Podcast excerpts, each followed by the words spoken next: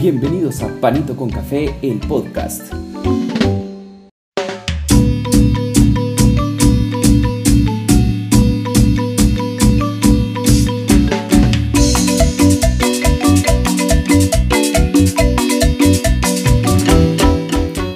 Hola, bienvenidos al episodio número 13 de Panito con Café. En este episodio vamos a iniciar hablando sobre la Fórmula 1 que se corrió el día de hoy el Gran Premio de Sochi en Rusia, lo cual pues nos dejó una carrera muy interesante en la cual pues Lewis Hamilton se quedó con el primer lugar, seguido de la gran actuación de Max Verstappen que el día de hoy iniciaba último lugar, logrando una remontada épica de 19 posiciones, quedando en segundo lugar. Y en tercer lugar quedó Carlos Sainz de Ferrari. Otro que también vimos que fue una actuación pero no muy buena fue la de Lando Norris que después de liderar la carrera casi que por 44 vueltas el factor lluvia llegó al circuito y por una mala estrategia de no hacer el cambio de llantas a intermedias por la cantidad de lluvia que había caído en el circuito, perdió posiciones y quedó en la séptima posición. Con esto, las posiciones para la lucha del título mundial, Lewis Hamilton queda en primer lugar con 246.5 puntos, le sigue Max Verstappen con 2 puntos de diferencia y Valtteri Bottas de Mercedes con 151 puntos en la tercera posición. Y con esto vamos a iniciar hablando de fútbol con la Liga Española. Este fin de semana nos ha dejado partidos eh, pues interesantes de los dos equipos principales de la liga que es el Real Madrid y el Barcelona. Vamos a, a, iniciar hablando del partido de Real Madrid contra el Villarreal el cual pues tuve la oportunidad de escucharlo. Y fue un partido muy pobre de parte del Real Madrid en la cual pues contra el Villarreal quedaron 0 a 0 jugando en el Santiago Bernabéu vi un o escuché un Vinicius apagado, no hubieron ideas, no hubo jugadas claras de parte de, del Real Madrid y no digamos del Villarreal, que fue pues a rescatar un punto valioso para ellos para continuar en la lucha en la Liga Española.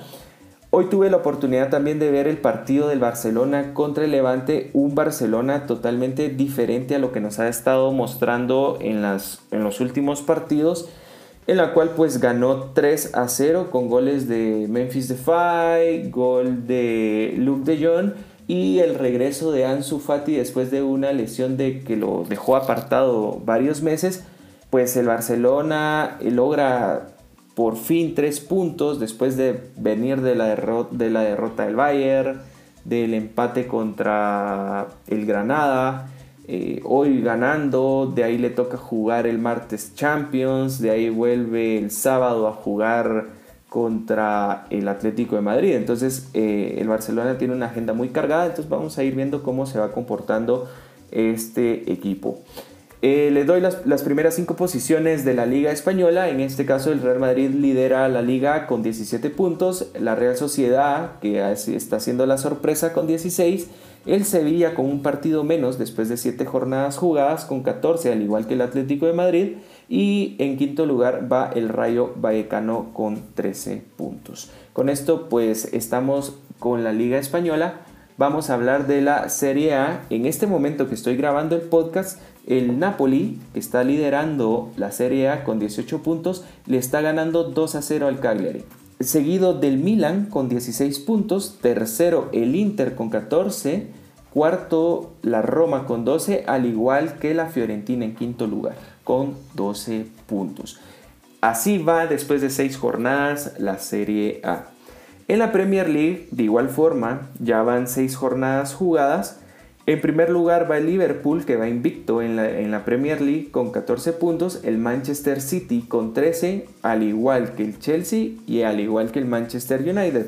La diferencia de las posiciones son los goles anotados. Y por último, en quinto lugar, el Everton con 13 puntos. En la Bundesliga, en la liga alemana, el Bayern va invicto con 16 puntos en primer lugar. En segundo lugar va el Bayer Leverkusen con 13 puntos al igual que el Wolfsburgo, que va en tercer lugar. En cuarto lugar va el Dortmund con 12 puntos y en quinto lugar va el Friburgo.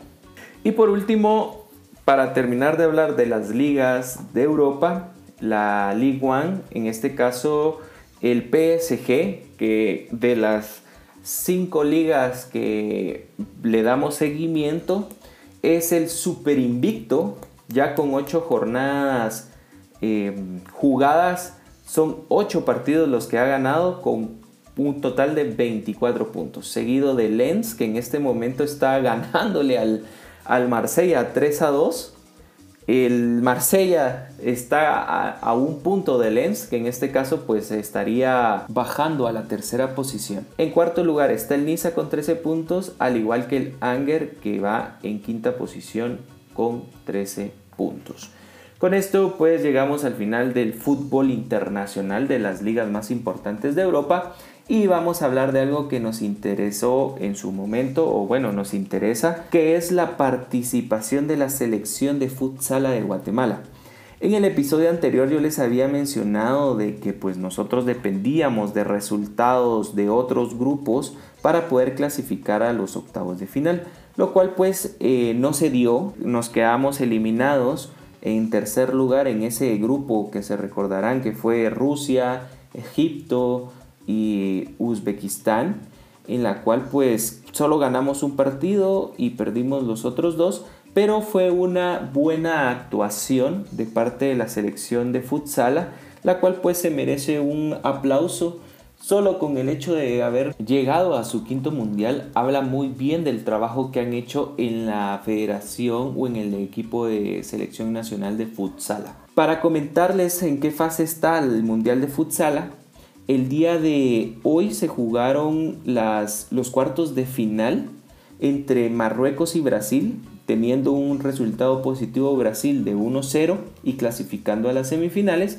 Luego se jugó el partido entre Rusia y Argentina, en la cual Argentina le gana en penales 5 a 4 a Rusia y esto pues lo clasificó a la primer semifinal que es contra Brasil. Tenemos clásico sudamericano en las semifinales de futsala.